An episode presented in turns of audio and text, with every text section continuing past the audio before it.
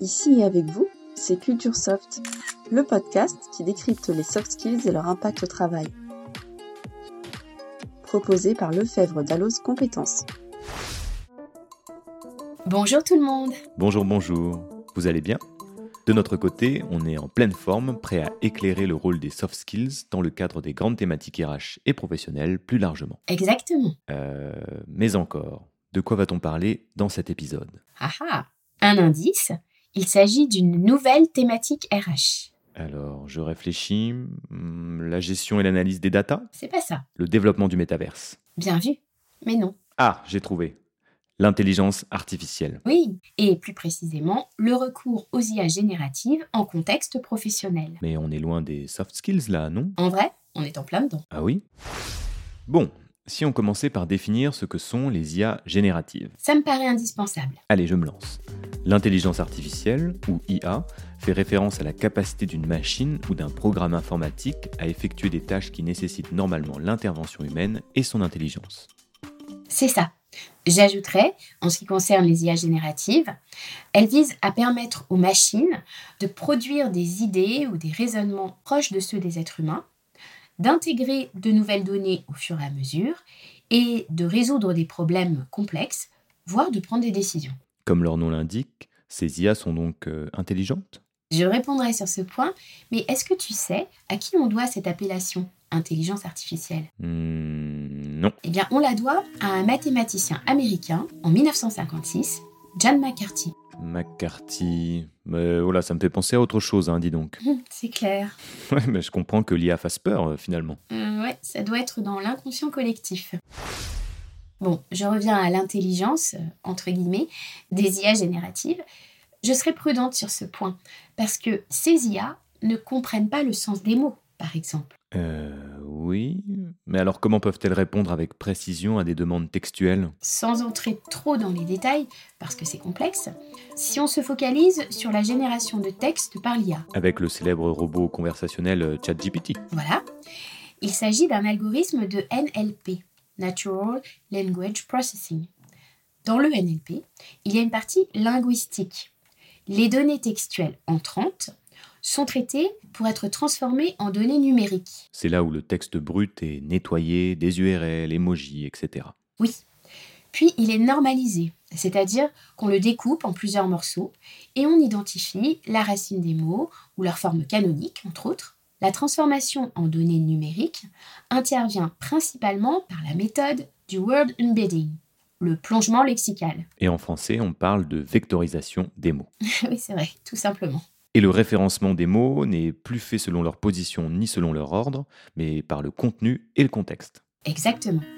C'est ce qui a permis aux IA génératives d'accomplir d'immenses progrès en matière d'appropriation des demandes, d'une part, et de précision des réponses qu'elles fournissent. Tu ne veux pas parler de compréhension, n'est-ce pas? Eh non, parce que les IA génératives ne comprennent pas ce qu'on leur demande, dans une perspective de sens. Hmm, Ok, ok. C'est beaucoup plus clair sur le fonctionnement du NLP, mais les IA génératives reposent sur d'autres technologies, non? Si, bien sûr. Alors, elle s'appuie sur le machine learning, qui permet à la machine de s'adapter automatiquement avec une interférence humaine limitée mais indispensable, et puis sur le deep learning. Le deep learning, c'est un sous-ensemble du machine learning Voilà, Donc le deep learning utilise des réseaux de neurones artificiels pour mimer le processus d'apprentissage du cerveau humain, c'est ça? Hey, mais tu m'avais vraiment caché tes connaissances en intelligence artificielle C'est parce que je suis euh, très modeste. Bah oui, c'est pour ça. Ah bah oui. bon, là on est sur le fonctionnement de GPT-3 qui propulse ChatGPT en version gratuite ou de GPT-4 qui propulse le robot conversationnel dans sa version payante. Et de façon plus performante, je suppose. Beaucoup plus performante encore. Alors je ne voudrais pas tout embrouiller, mais j'ai entendu parler des LLMS. Ça a un rapport? Absolument. Les LLMS sont ce qu'on appelle de grands modèles de langage qui relèvent du machine learning. Ils ont été entraînés sur des ensembles de données massifs de texte ou de code. Ah ok, donc GPT 3 et 4 sont des LLMS. Oui, ces LLMS sont capables de générer du texte, de traduire des langues, d'écrire différents types de contenus, des contenus créatifs par exemple, des capsules de formation, des présentations de produits, enfin des contenus de toute nature vraiment, ils sont capables de répondre à nos questions de façon informative. Donc de très nombreux professionnels dans des secteurs d'activité très différents ont intérêt à y recourir. Oui, on peut les voir comme des assistants personnels qui nous permettent de gagner du temps ou d'avoir une vision plus exhaustive des choses. Mais les IA génératives pourraient effectuer la quasi-totalité des tâches relatives à un métier donné, à terme, non? D'où la disparition probable de certains métiers, même si d'autres, peut-être plus nombreux, vont apparaître. Et est-ce qu'on n'aurait pas intérêt à se questionner avant que ces technologies n'investissent nos vies? Nous devrions tous, effectivement, de façon collective, nous emparer de ces enjeux. Il y a tellement de questions qui se posent. À qui appartiennent les contenus générés par ces IA Comment nos données personnelles sont-elles protégées aussi?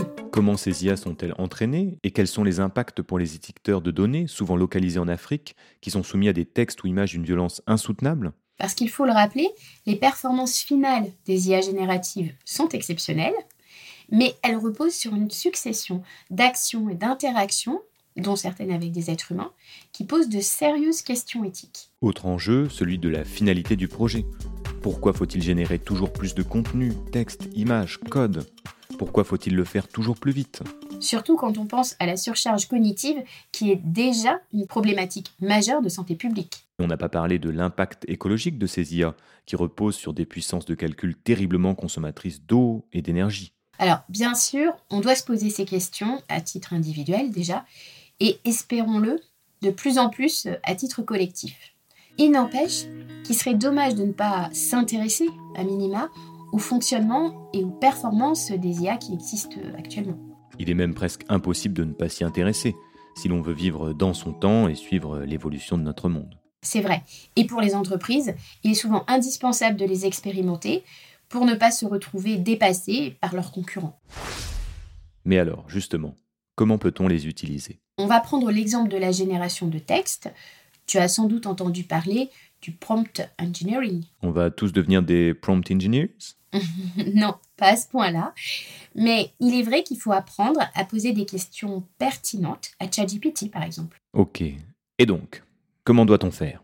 Il faut surtout contextualiser sa demande parce que toute question trop générique aboutira à une réponse euh, générique. voilà.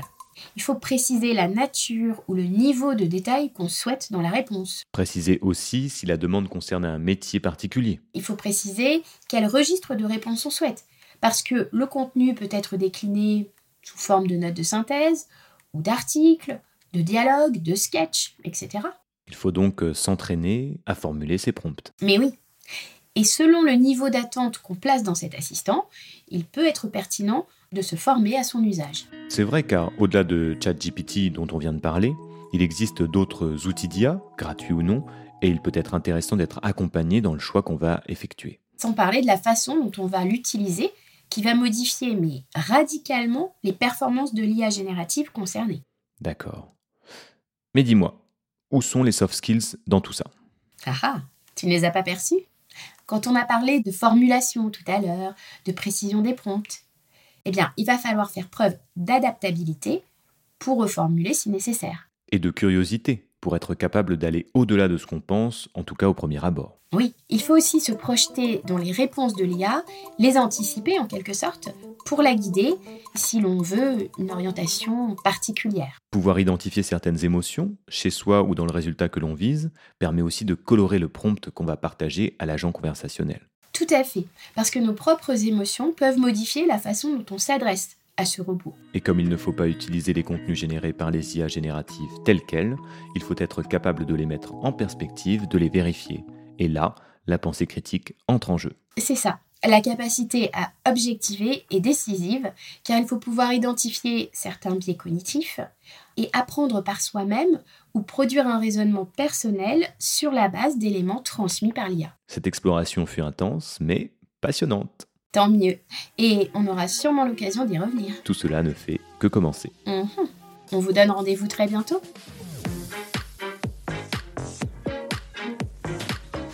Si cet épisode vous a plu, on l'espère. Rendez-vous mardi 5 décembre à 10h pour le webinaire ChatGPT et au-delà, bilan et perspective de l'IA générative après un an de révolution, proposé par Lefebvre Dallos Compétences. Pour s'inscrire, c'est sur la plateforme Webikeo. C'était Culture Soft, le podcast qui décrypte les soft skills et leur impact au travail.